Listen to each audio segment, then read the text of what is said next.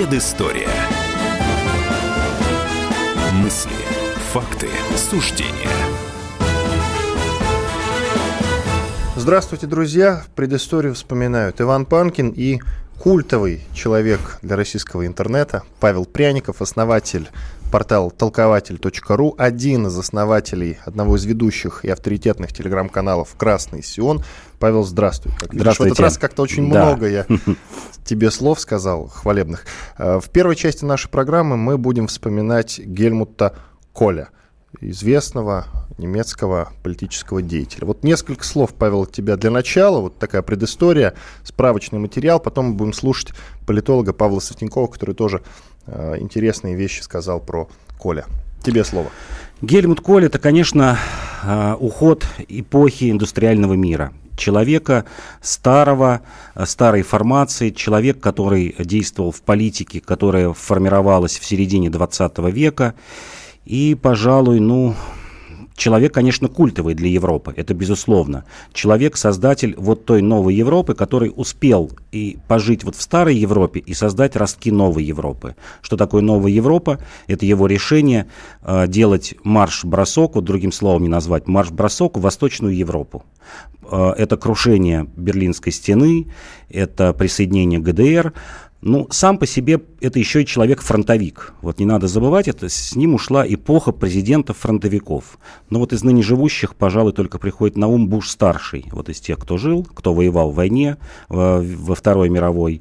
Э, Коль краешком задел ее. Он в декабре 1944 года был э, призван, служил э, на курсах зенитчиков, ну, успел повоевать два месяца. Это март-апрель 1945 года сдался, как-то вот смог из-за того, что был подростком, его не задержали. Ну, такая долгая история, не буду в нее углубляться. В общем, перешел в свой город подростком, э, откуда он был призван, и вот начал карьеру политического деятеля с нуля, что называется. И для Германии чем он еще культовый? Он побил много рекордов э, по, по юности, можно так сказать по вхождению в политику э, слишком молодым человеком по немецким меркам. Даже то, что он стал канцлером Германии в 52 года, ну, кажется, сейчас уже приличный возраст. Вот в то время, 82 год, он на тот момент был самый молодой канцлер Германии за всю историю, 52 года. Давай послушаем политолога Павла Светенкова о Гельмуте Колле, о его биографии крупная фигура в истории современной Германии, потому что это действительно человек, который добился объединения двух Германий, добился этого объединения мирным путем, был у власти 16 лет, что даже по масштабам Германии длительный срок, и поэтому, естественно, Гельмут Коль очень важен для современной Германии. Другое дело, что объединение Германии это было частью нашего, грубо говоря, геополитического поражения, ухода из Европы, потому что Гельмут Коль добился вывода э, советских войск из Германии. Уже без него произошло расширение НАТО на восток. Гельмут Коль не был ангелом, он был весьма высокопоставленным германским политиком и демонстрировал невероятную стабильность как политик на протяжении многих лет. Ну, например, э, председателем ХДС, Христианско-демократического союза, он стал в 1973 году, а перестал им быть, по-моему, в 1998. То есть представьте, какой огромный исторический период он возглавлял ХДС. Ангела Меркель, кстати, которая сейчас возглавляет Германию, у нее же было прозвище «девочка Коля», и, собственно говоря, именно Коля ее выдвинул. Это Павел Светенков, известный политолог о Гельмуте Коле. Павел, ну вот все эти слова, которые говоришь и ты, и Павел Светенков только что озвучил, и кажется, что Гельмут Коль – это такая легендарная личность в хорошем смысле, но мы все забываем о том, что именно он, во-первых, один из виновников развала Советского Союза, он приложил руку, а потом э, он еще и выдавал себя за нашего союзника. Ну, наверное, крупный политик и должен играть такие роли, надевать несколько масок. Да, Гельмут Коль приложил руку скорее не к крушению Советского Союза, а к крушению восточноевропейского блока, который в свою очередь запустил, дал естественно, трещину. и процесс. Да, угу. да, дал трещину. А, он, конечно, ловко обвел Горбачева, он об этом уже в последние годы, не стесняясь, говорил, написал много книг, мемуаров, и сам писал, и за него писали. Он об этом говорил, что... А, в начале перестройки, середина 80-х годов, вот он готов был за объединение Германии э, дать Советскому Союзу 100 миллиардов марок. Это примерно было 60 миллиардов долларов. Вот просто подарить по тем временам. Ну, это примерно как нынешние миллиардов 100 долларов. И он, конечно, был ошеломлен, что Горбачев ничего не потребовал. Он понял слабину Горбачева, потом передавал его слова почему э, Советский Союз уходит из Германии, из Восточной Европы, вот дословные слова Горбачева, у нас на это больше нет денег. Вот чего хотите, то и делайте там. Мы оттуда уходим, хотите НАТО, не НАТО, хотите капиталистическое хозяйство или оставить социализм, что хотите делать. Мы с себя снимаем эту обузу. И Гельмут Коль, конечно, был в шоке. Он сначала думал, что его обводят вокруг пальца, что вот великая держава может так поступить, взять и отдать сразу десяток государств восточноевропейских, э, что называется, просто так, не выторговав себе ничего взамен, не выторговав, как тогда думали, не вступление в НАТО, не потребовав никаких денег. То есть для, для него, для самого это был шок. Давай послушаем еще фрагмент вот из моего общения с Павлом Сытенковым. Он как раз расскажет сейчас о том, э, в чем мы проиграли конкретно. Он понимал то, что с Россией следует дружить, во всяком случае, в тот период, пока объединяется Германия, пока НАТО расширяется на восток. И, собственно говоря, эта дружба э, и была. Проблема заключается в том, что Запад, не только Коль, но и Соединенные Штаты постарались в ходе этого процесса не взять на себя никаких юридических обязательств перед нашей страной. То есть не было ни одного договора, где бы было бы зафиксировано, что НАТО не будет расширяться на восток. Ну так, какие-то неопределенные обещания в частных разговорах, судя по всему, были, но для Запада они ничего не значат. В общем-то, получилось так, что у нас отняли плоды победы во Второй мировой войне, доставшиеся нам огромной кровью и огромными страданиями нашего народа. И, э, в общем-то, мы получили за это просто деньги, которые уже исчезли, и мы получили ситуацию, когда, э, в общем-то, блок НАТО э, может появиться вблизи наших границ. Мы видим попытки включить в НАТО Грузию неоднократные, мы видим попытки включить в НАТО Украину. То есть мы видим видим, что э, геополитическая граница, которая когда-то проходила по западному Берлину, она отодвинулась далеко на восток и сейчас проходит по Донецку, грубо говоря. То есть, э, в общем-то, получилось так, что по итогам 100 э, лет и коммунистического правления у нас, и 100 лет двух кровавейших войн, получается, что Германия это на данный момент выигрывает, а Россия очень сильно проигрывает, потому что Германия объединилась, а Россия распалась на три государства, на Россию, Украину Украину и Беларусь. Это Павел Светенков, известный политолог. Павел, что скажешь? Ну, я, конечно, не согласен с тем, что Германия э, победила. Германия до сих пор много ограничений, ограничения на э, количество войск. Э, Германия потеряла огромные территории, Россия все же не потеряла, и даже с уходом из Восточной Европы у нас остались э, такая территория, как Калининградская область, которая была приобретена по итогам войны. Э, то есть я бы не говорил о территориальных э, потерях каких-то больших у Советского Союза. Тут речь не об Но этом. Речь, Мы речь... проиграли от дружбы с ним. Вот о чем. Не от дружбы. Я бы не сказал, что вот Коль что-то такое э, большое противодействовал Советскому Союзу. Он был сторонником э, того, что с Советским Союзом Союзом нужно вести экономическую, э, совместную экономическую политику, приобретать те выгоды, от которых отказались американцы в тот период, 80-е годы, когда наложили санкции, похожие на сегодняшние, а Германия продолжала строить трубопроводы, продолжала поставлять станки, современные заводы в обход санкций, либо, либо вообще напрямую. То есть он считал, что политика по боку и экономика это, это главное. А, ну, то, что он воспользовался, скажем так, уходом Горбачева из Восточной Европы, ну, как политик он поступил правильно. Если это ничья территория, то ее надо занимать. Хуже было бы, если бы он сказал, нет, мы туда не войдем, а пусть войдут там турки или еще кто-то, или снова возвращайся Советский Союз. Нет, он поступал все мудро, и как бы больших таких, я бы сказал, иголок э, не вставлял в, в Советский Союз. У нас буквально совсем немного до конца этой части нашей программы. Охарактеризуй, охарактеризуй в нескольких словах э, этого политика. Это политик старой формации, но при этом открытый к новым э, веяниям. Человек, безусловно, очень опытный, хитрый. Человек, который э, имеет хорошие связи в старой Европе с широким кругом э, политических и экономических лиц. Но это вот такой старый, старый политик формации 20 века.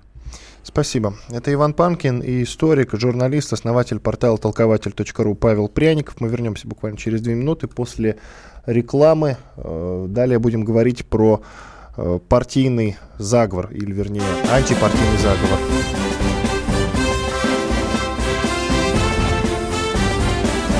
Предыстория. Мысли, факты, суждения.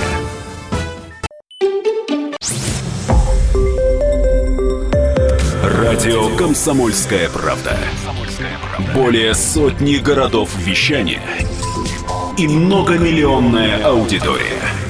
Таганрог 104 и 4 FM. Эм. Ставрополь 105 и 7 FM. Эм. Тюмень 99 и 6 FM. Эм. Москва 97 и 2 FM. Слушаем всей страной.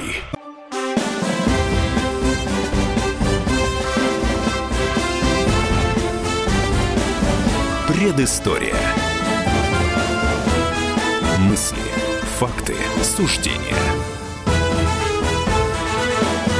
Продолжаем. В студии радио «Комсомольская правда» Иван Панкин и Павел Пряников, историк, журналист, основатель портала толкователь.ру. Сейчас будем говорить про антипартийную группу. Состояла она из Блинкова, Кагановича, Молотова и примкнувшего к ним Шипилова. Э, этому событию, вернее, этой антипартийной группе 60 лет. 18 июня 1957 года состоялось заседание Президиума ЦК КПСС.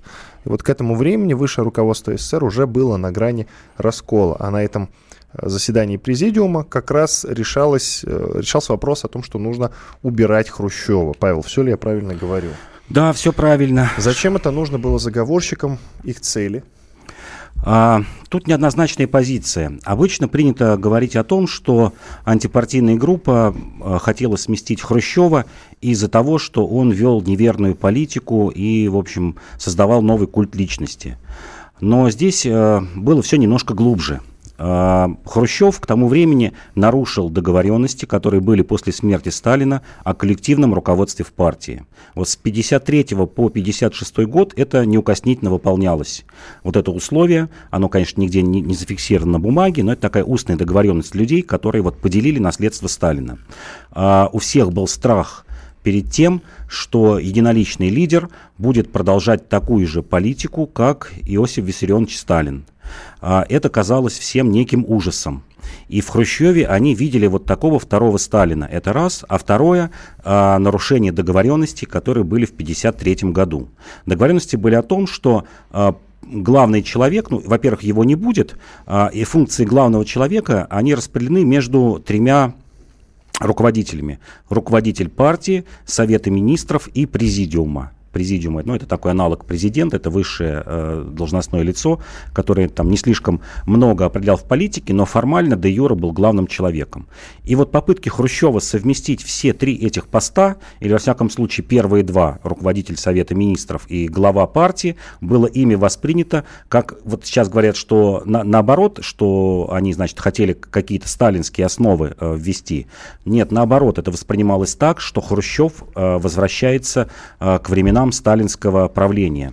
И испуг был в том, что их сделают козлами отпущения за те сталинские э, репрессии, которые были в конце 30-х годов. Есть любопытный момент. Участники группы действительно были старыми соратниками Сталина. И вот их влияние как раз стало заметно уменьшаться после доклада Хрущева в конце 20-го съезда КПСС. Все так? Все так. Например, тот же Молотов был снят с поста министра иностранных дел, и его заменил как раз Шипилов, который э, позже к ним примкнул. И, как мы уже говорили в предыдущих передачах, Маленков к тому времени потерял пост председателя Совета Министров. Вот Молотов потерял это влияние. Э, Каганович тоже, что называется, был на волоске. И э, страх был перед Жуковым. Вот это тоже еще немножко недооценивают, как-то уходит всегда в сторону. Принимается только сторона Хрущева. Но огромную роль ну, как тогда говорили, в разоблачении этой антипартийной группы сыграл Георгий Константинович Жуков. И у них, у этой группы был страх, что теперь э, вместо всесильного руководителя госбезопасности, которым был Ежов, Берия и так далее, Егода, что теперь таким всесильным силовиком при Хрущеве станет Жуков. И понятно, что люди действительно приложили руку, все, многие из этих людей, к репрессиям 30-х годов. Есть знаменитое выражение, э, знаменитый фраза, брошенная этой анти, антипартийной группой Жукова на пленуме, что вот мы сейчас до вас доберемся и посмотрим, кто из вас организовывал репрессии 37-38 годов, и вы ответите за это. И вот был страх такой перед бонапартизмом Жукова. И в принципе в той ситуации именно Жуков и снял, э, спас, спас Хрущева. Ведь когда состоялся вот этот э, президиум 18 числа, семью голосами за против четырех голосов президиум проголосовал за то, чтобы снять Хрущева. И Жуков спас положение, открыл там какой-то документ, нашли лазейку и говорит, что мы не можем снимать э, лидера государства, лидера партии без проведения пленума ЦК КПСС. Всячески начал затягивать начало проведения этого пленума, обеспечил привоз на военных самолетах срочно в Москву делегатов туда, как тогда говорили, обработал их должным образом. И, в общем-то, на пленуме э, большинство высказалось в поддержку Хрущева. И вот, это, э, вот, это вот, вот эти бесконечные заседания президиума и пленума длились с 18 июня э, по 29 июня, 12 дней. Вот 12 дней парализована была верховная власть, и вот шла грызня между этими двумя группами. И благодаря Хрущеву, ой, благодаря Жукову как раз Хрущев и сохранил свой путь, потому что он пришел, э, Жуков, э, к Маленкову, к Молотову и сказал, что если вы снимаете Хрущева, то через 6 часов в Москву вводятся войска, танки. У вас нет никакой поддержки в силовых органах, и, в общем-то, только я могу силовым путем э, решить эту ситуацию. Но также говорится о том, что в группу входили Ворошилов, Булганин, Первухин и Сабуров, например. Ну и Жуков, говорят, тоже туда входил. Насчет Булганина и Жукова, э, насколько я знаю, недостоверная информация. Нет, Жуков не входил. Жуков действительно, как я еще раз говорю, спас Хрущева и фактически спас власть. А, а через 4 месяца Жуков попал в опалу потому что Хрущев испугался усиления а, этого человека. А, вот этот страх, о чем мы часто в наших предыдущих передачах говорим, а, первый страх а, появившийся после 1953 года перед единоличным правителем, а второй страх, что кто-либо из силовиков выходит из-под контроля. Как вот в конце 30-х годов э, госбезопасность вышла из, из э, НКВД из-под контроля партии и стала вершить э, свои дела, в том числе репрессии, поверх партии. То есть такой получился самостоятельный орган, не подотчетный никому. А Хрущев здесь испугался, что теперь армия будет таким силовым и карательным органом, который будет, не будет никому подчиняться и будет вести э, самостоятельную политику. Есть э, любопытная зарисовка в интернете, называется она «Обвинение в адрес участников антипартийной группы». Вот среди прочего один из тезисов. «Вели борьбу против призыва партии догнать в ближайшее ближайшие годы США по производству молока, масла и мяса на душу населения. Да, э, они считали, что введение Хрущевым совнархозов э, это действительно ошибка, что нужно оставить э, ну, то же самое, что было и прежде, разделение на республиканские там, областные органы власти, это первое. Второе, э, чем были недовольны, э, усилением местной национальной политики в республиках. Это начало происходить уже э, после смерти Сталина. Одно из первых решений было, что теперь союзными республиками должны руководить представители э, коренных наций. Э, в Прибалтике с тех пор руководители были местными, Украина, Белоруссия и так далее.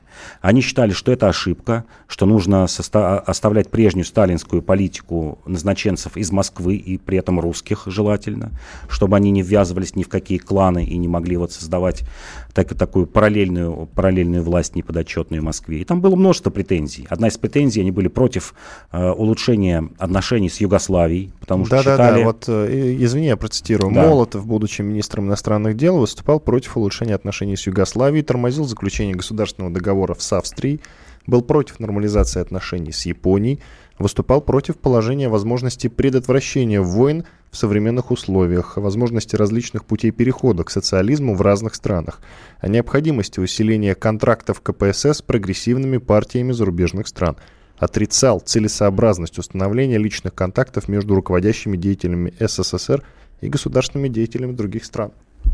Да, все так. Потому что именно в это время Хрущев, например, э, в открытую сказал, что э, установление социализма во многих странах, например, может происходить через э, парламентскую демократию.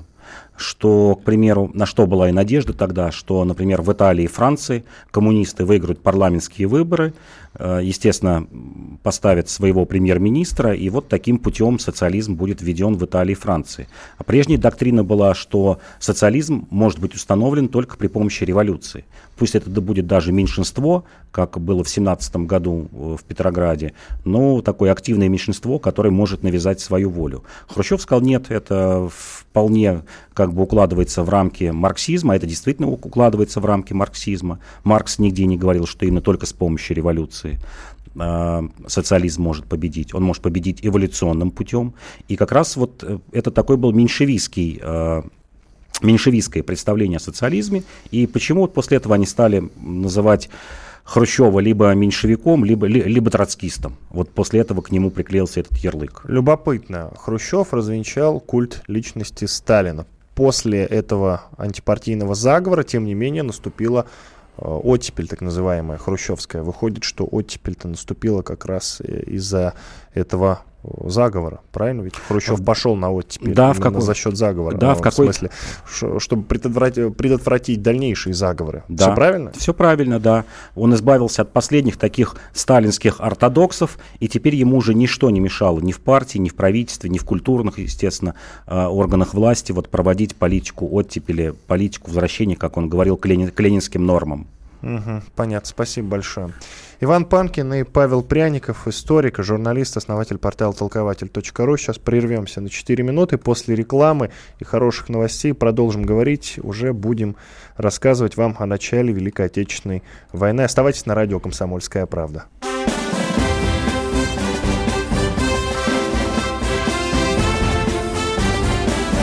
Предыстория. Мысли, факты, суждения.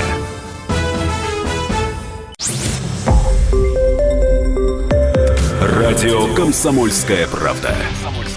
Более сотни городов вещания и многомиллионная аудитория. Хабаровск 88 и 3 FM. Эм. Челябинск 95 и 3 FM. Эм. Барнаул 106 и 8 FM. Эм. Москва 97 и 2 FM. Слушаем всей страной.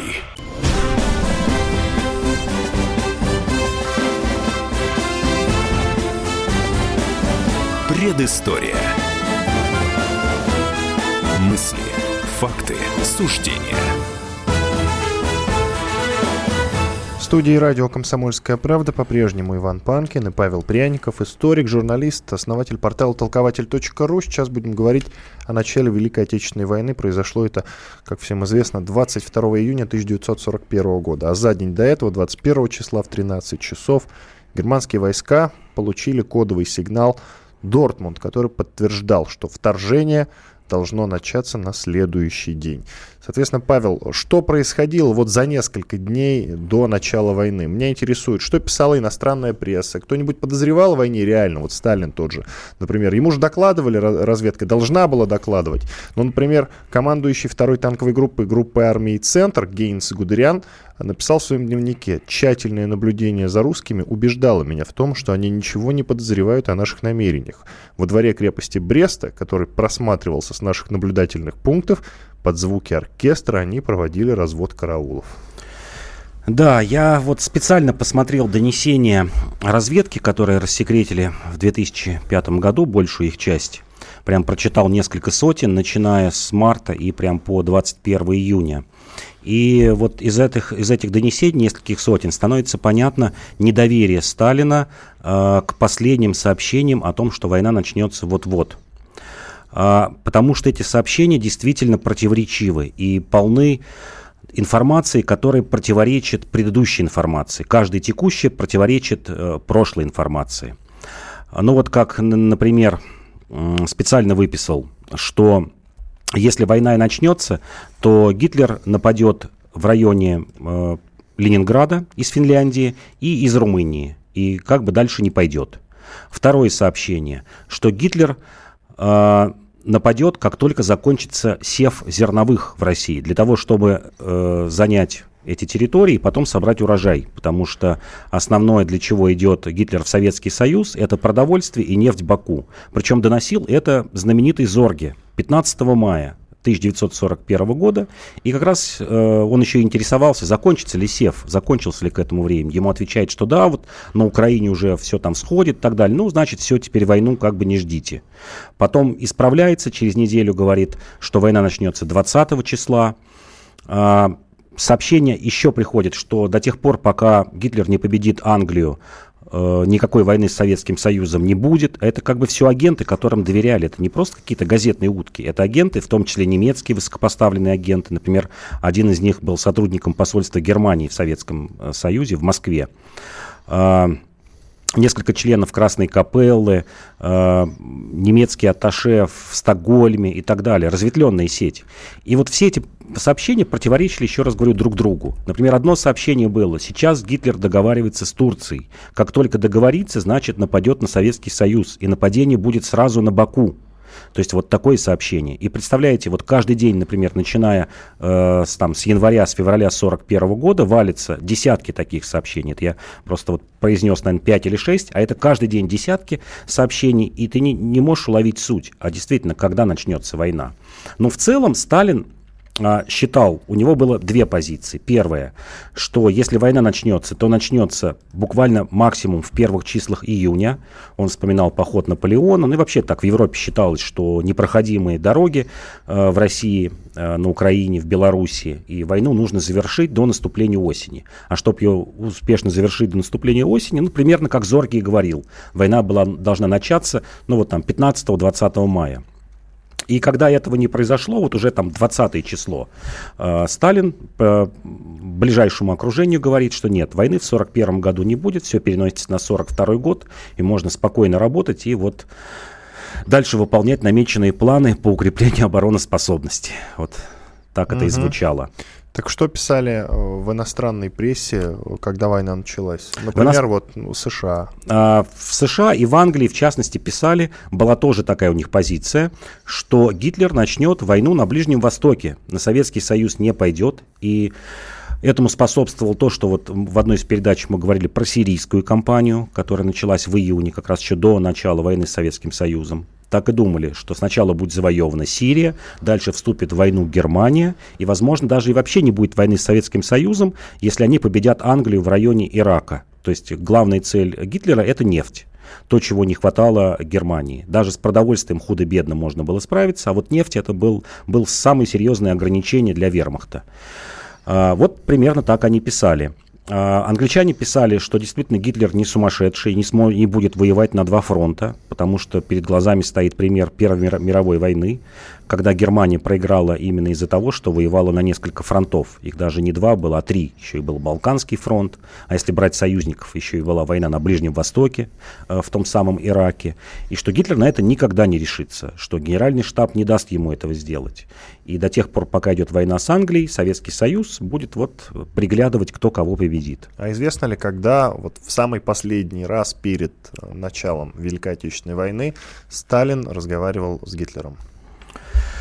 Ну, это неизвестно, известно другое. Известно вот еще одно сообщение, прямо вот его дословно выписал, а, что якобы 12 июня, неизвестно, был ли разговор Сталина или Гитлера, скорее всего, был, естественно, разговор каких-то дипломатических представителей. Это было 12 июня 1941 года, что Гитлер якобы приглашает Сталина в Германию, посетить Германию, э, познакомиться с Гитлером, там все обговорить, и это еще дополнительно усыпило бдительность Сталина. Он не верил, что если э, страна, которая приглашает его провести какие-то переговоры, что она тут же буквально через несколько дней начнет войну. Более того, как уже потом после войны оказалось, почему еще в том числе Сталин не верил вот этим донесениям и вероломному нападению Гитлера.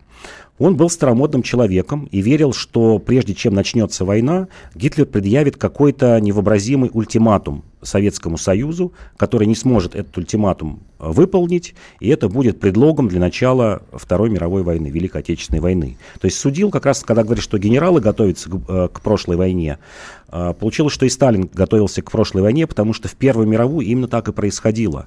Вот это вот преддверие начала войны, оно растянулось на месяц, июль и август 2014 года. И он думал, что нечто похожее будет и здесь, сейчас, что это растянется, как э, уже вспоминал позже э, Судоплатов, через Берию, что это все растянется минимум на 10-12 дней. Вот условно говоря, если Гитлер 22 июня предъявляет какой-то ультиматум, идет дипломатическая какая-то борьба, и где-то вот в середине июля начинается война, как примерно Первая мировая. Вот Сталин в это верил. Были же какие-то советники у Гитлера, которые его отговаривали от нападения? Да, отговаривала в первую очередь германская армия. Тот самый э, германский генштаб, у которого было, ну я не сказал, не сказал бы хорошее отношение, ну такое нейтральное отношение к Советскому Союзу, а у многих и хорошее, потому что эти люди э, обучались многие в 20-е годы э, в летных и танкистских школах в Советском Союзе, когда Германии было запрещено иметь большую армию. Э, многие были этническими немцами, выходцами из э, Советского Союза, ну, из бывшей Российской империи, так называемые здейские немцы. Ну и вообще хорошо помнили, чем закончилась Первая мировая война. То, о чем я говорил, и о чем писали англичане как раз в первую очередь, что для Германии будет безумием вести войну на два фронта. А, и германский генштаб примерно так и говорил Гитлеру, что давайте либо заключать мир с Англией, вот прекращать эту войну, эти налеты, авианалеты, э, войну подлодок, либо, либо давайте тогда не, не нападать на Советский Союз, не разбив Англию. На два фронта э, Германия может воевать только в том случае, если мы разобьем Советский Союз за 4 недели. Вот было такое условие конце концов, Гитлер убедил, смог убедить генералов высокопоставленных, что за 4 недели мы уж действительно разобьем Красную Армию. Ну, за 4 недели, вот видите, не получилось. За 4 года не получилось. За 4 года не получилось, да. Э, Павел, вот чем руководствовался Гитлер, когда, какими категориями руководствовался Гитлер, когда все-таки решил напасть? Вот как ты считаешь, лично твое мнение как политического обозревателя, историка?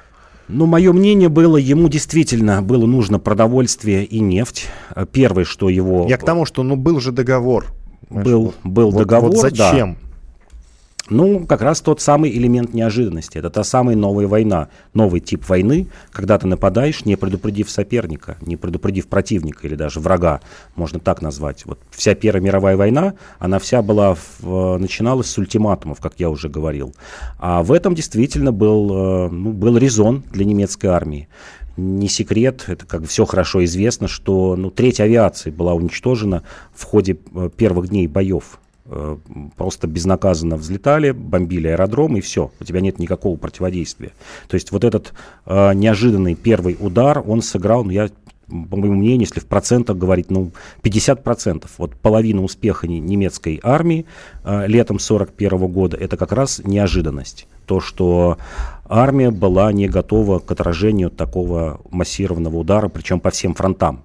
А правдиво ли, не знаю, можно ли назвать байкой вот эту историю, что когда немецкие войска напали на Советский Союз, Сталин якобы уехал срочно к себе на дачу и скрывался там несколько дней, а то и недель, опять-таки точно неизвестно. И когда к нему приехал Молотов и ближайшее окружение, он подумал, что его приехали арестовывать.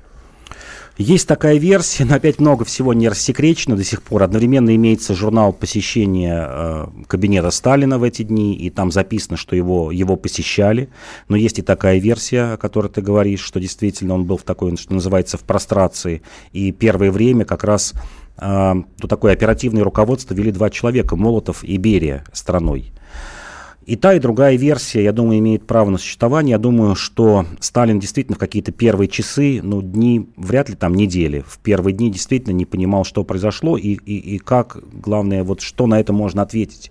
Потому что опыта такого не было не только у Советского Союза, но и у других стран, когда на тебя нападает неожиданно, армия не готова, э, в общем, тыл не готов, не готова там ни пропаганда, потому что еще недавно говорилось, что Германия, ну, не, пусть не друг, но такой нейтральный союзник. Все вот газеты, журналы, радиостанции уверяли э, советских граждан, что главный враг-то как раз вот Англия Америка, а вовсе не Германия. То есть нужно было срочно перестраивать и пропагандистскую машину, и ничего не было готово. Тут я думаю, что многие люди бы впали в прострацию. Главное, что он вот смог из нее выйти спустя неделю.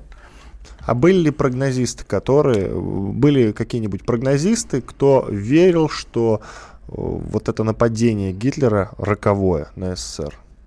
Что оно состоится. Нет, наоборот, что оно роковое, а, что, что оно обречено. Что обречено. Я думаю, что вот как раз в июне мало кто в этом верил. И есть даже данные, когда, опять же, донесение судоплату в 1953 году, когда через Берию э, пытались провести какие-то переговоры с Германией и откупиться от них некоторыми территориями. Это вот знаменитый допрос 8 августа 1953 года Судоплатова. То есть я думаю, что вот июнь-июль не верили. Я думаю, поверили, это э, август-сентябрь, когда не удалось до, до осенних дождей, до распутицы э, победить Красную Армию. Угу. Ну что ж, понятно, спасибо большое. Иван Панкин и Павел Пряников, историк, журналист, основатель портала толкователь.ру. Мы на две минуты прервемся, после этого вернемся и будем рассказывать про Котовского. Ну, традиционно в четвертой, заключительной части нашего эфира мы рассказываем про революционеров.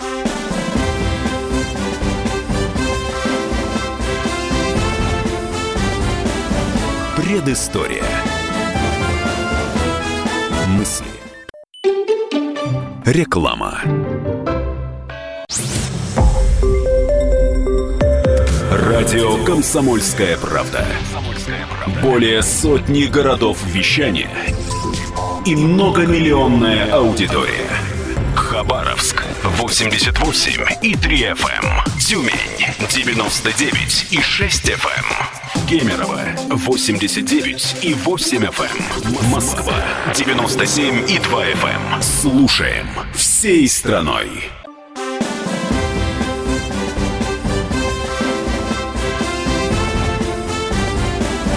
Предыстория. Мысли, факты, суждения. Иван Панкин и Павел Пряников, историк, журналист, основатель портала толкователь.ру в студии радио «Комсомольская правда». Ну, традиционно в четвертой заключительной части нашей программы мы рассказываем о революционерах или о каких-то моментах известных и неизвестных страницах Э, революции, будь то февральская революция или октябрьская, все-таки этим событиям в этом году 100 лет. Э, о революционерах в, этом, в этот раз мы будем говорить сейчас о Котовском. Это очень известный, э, очень известный революционер, которого, когда хоронили, то по размаху эти похороны были похожи на похороны Ленина, например. А сейчас предлагаю послушать вот такую темную историю смерти Котовского, и после этого уже мы начнем рассказывать о его биографии. Слушаем. 1925 год.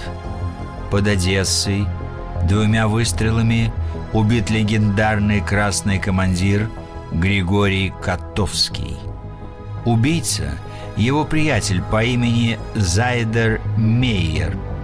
Они познакомились во время гражданской войны. Котовский руководил большевистским подпольем в Одессе. Мейер владел респектабельным публичным домом на следствии Зайдер Мейер твердил, что убил Котовского случайно. Потом он говорил, что из-за ревности якобы командир насильно затащил в постель его жену. Но та на допросе опровергла версию своего мужа. В итоге Мейера признали виновным в убийстве из карьерных соображений. Якобы Котовский мешал ему в продвижении по службе. Но решение суда шокировало всех. Вместо очевидного расстрела убийцу легендарного полководца Красной Армии приговорили к десяти годам лишения свободы. А через три года его и вовсе отпустили за примерное поведение. Но вскоре его тело обнаружили на полотне железной дороги в Харькове. Его убили трое кавалеристов из бригады Котовского. Причем их не судили за это преступление. Некоторые историки предполагают, что Зайдер Мейер был не единственным участником убийства Григория Котовского. Даже вдова легендарного командира называла его всего лишь свидетелем. А дело 90-летней давности – засекречено до сих пор. Ну, вот такая темная история про убийство Котовского. Вот перед тем, как начать рассказывать о его биографии, Павел, во-первых, вот что ты можешь сказать непосредственно по прочитанному? Кстати, читал известный актер Владимир Конкин. Ну, так все и было, да. Дали ему 10 лет, вышел через 3 года, и при этом эти 3 года сидел э, очень вольготно в тюрьме. Я думаю, что все же действительно он был убийцей. И главные претензии были хозяйственные претензии, потому что они совместно вели ну, такой большой бизнес, который сейчас бы назвали частно-государственное партнерство, которое исчислялось миллионами рублей. Я надеюсь, вот хватит времени кратко рассказать об этом. Либо сейчас скажу, что это вот были 20-е годы, когда армию э, во времена НЭПа пытались перевести на самоокупаемость. Вот такая была идея, потому что денег у молодого государства не было, э, расходы на оборону были сокращены в три раза, армия была практически распущена, там в 8 раз сократилось ее число по сравнению с гражданской войной. И Котовский придумал эту схему, когда армия берет в управление, в аренду предприятия и сама себя, в общем-то, обслуживает, зарабатывает деньги. А, например, вот простой пример. А, предприятие Котовского, его второго кавалерийского, корпуса производили 300 тысяч пудов сахара – и, например, у них была монополия на отлов бродячих собак э, на Украине, вот как не смешно. За 1,24 год они 65 тысяч собак убили, э, вырабатывали вот из них э, мыло варили, и вот на шкуры эти собаки шли. Ну и в том числе было несколько мельниц, там выращивали хмель. Это не то, что было в частной собственности. Это вот было, вот эти деньги, которые зарабатывались, шли на обеспечение армии. И угу. вот вместе с Зандером они руководили этим таким частно-государственным партнерством. Но вопрос, который ты, судя по всему, не уловил, он в другом заключается получается? Почему он так вольготно содержался под стражей, Зайдер Мейер? А, в том числе потому, что я вот часто об этом Ему говорю. Кому-то было вы, выгодно смерть Нет, Котовского? нет, нет. Просто часто об этом говорю, и как бы это у многих не укладывается в голове, что э, советская юстиция и советская э, тюремная система в 20-х годах была самой гуманной системой в мире. И я вот вот могу сказать вот стопроцентно, что и нынешняя тюремная система не дотягивает до гуманности той системы. Ну, во-первых, максимальный срок был 10 лет, очень много амнистий, действительно отпускали за хорошее поведение, начиная после э, того, как прошел год э, отбытия наказания, если ты хорошо себя вел, на выходные отпускали домой.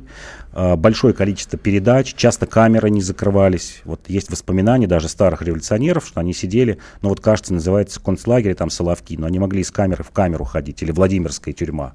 Просто вот приходить друг к другу в гости играть там в шахматы.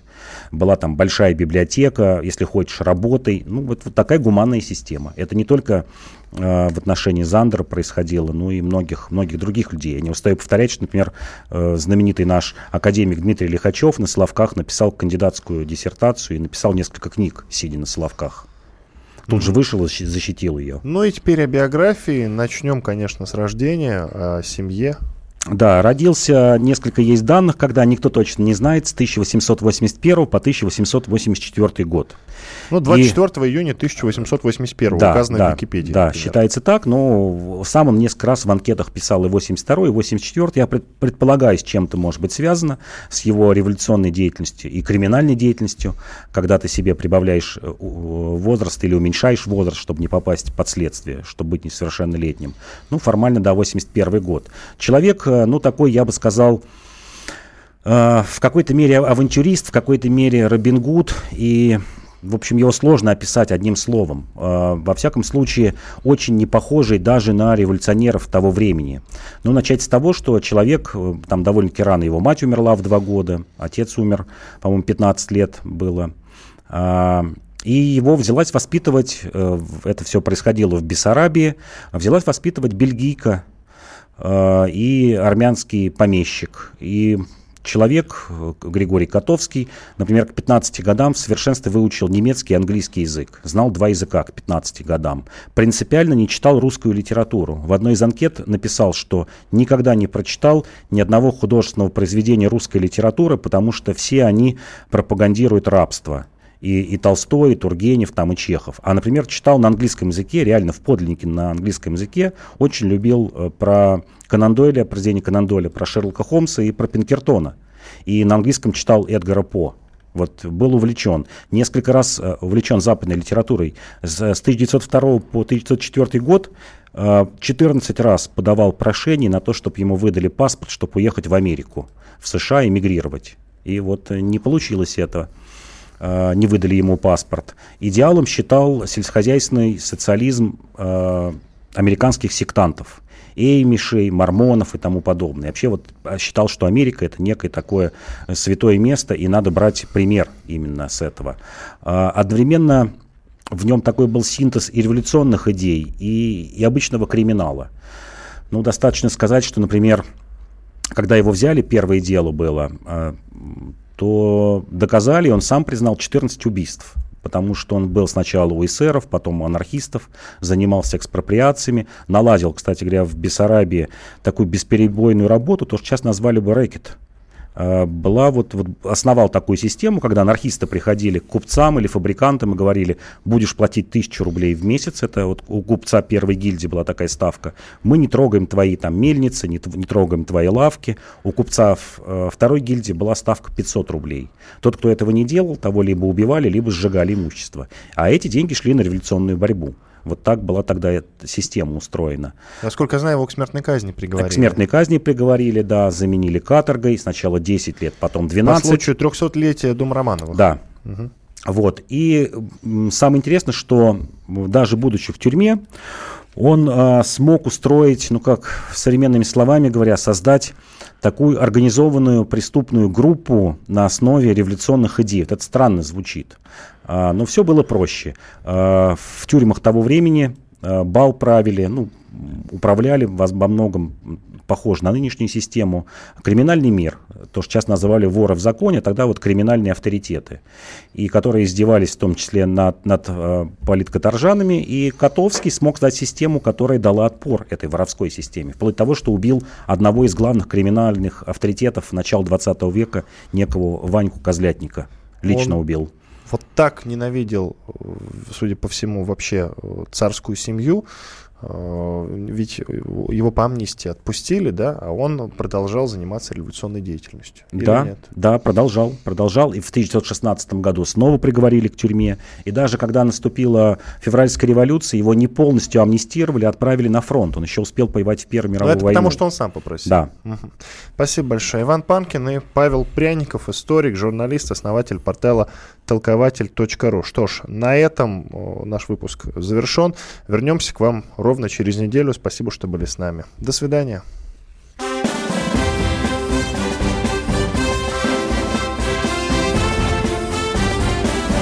Предыстория. Мысли, факты, суждения –